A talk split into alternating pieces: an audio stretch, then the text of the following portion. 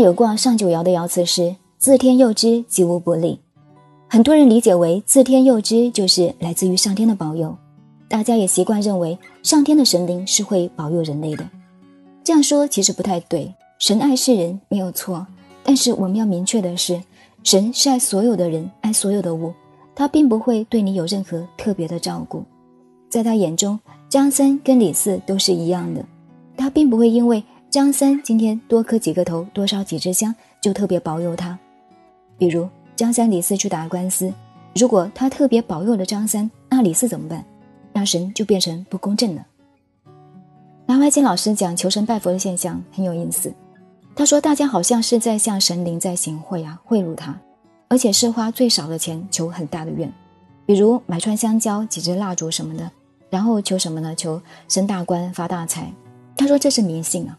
这有可能吗？没有可能啊！老天爷是很公平的，自天佑之。这个天是指天道，也就是说，你顺应天道的话，就会得到老天的保佑。所以说，能够帮助你的只有你自己，不是别人。你的一举一动是否符合天道的规律，是决定你是否吉祥的关键所在。道德经上是怎么说呢？天道无亲，恒与善人。天道对任何人都是一样的，没有亲疏之分。善人之所以能够得到天佑，是因为善人的行为更接近于道，遵循道。子曰：“佑者助也，天之所助者顺也，人之所助者信也。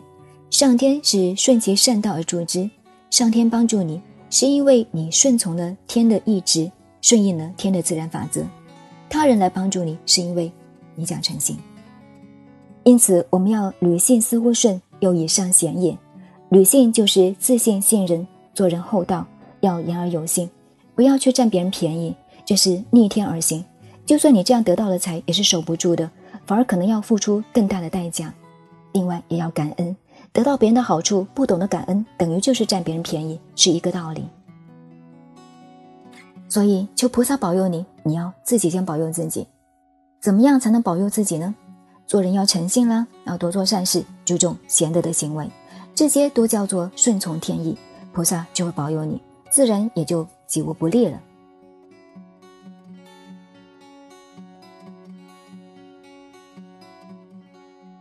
你想学易经，但是抓不住重点，没有头绪，欢迎订阅《熟读周易》，静静陪你熟读易经。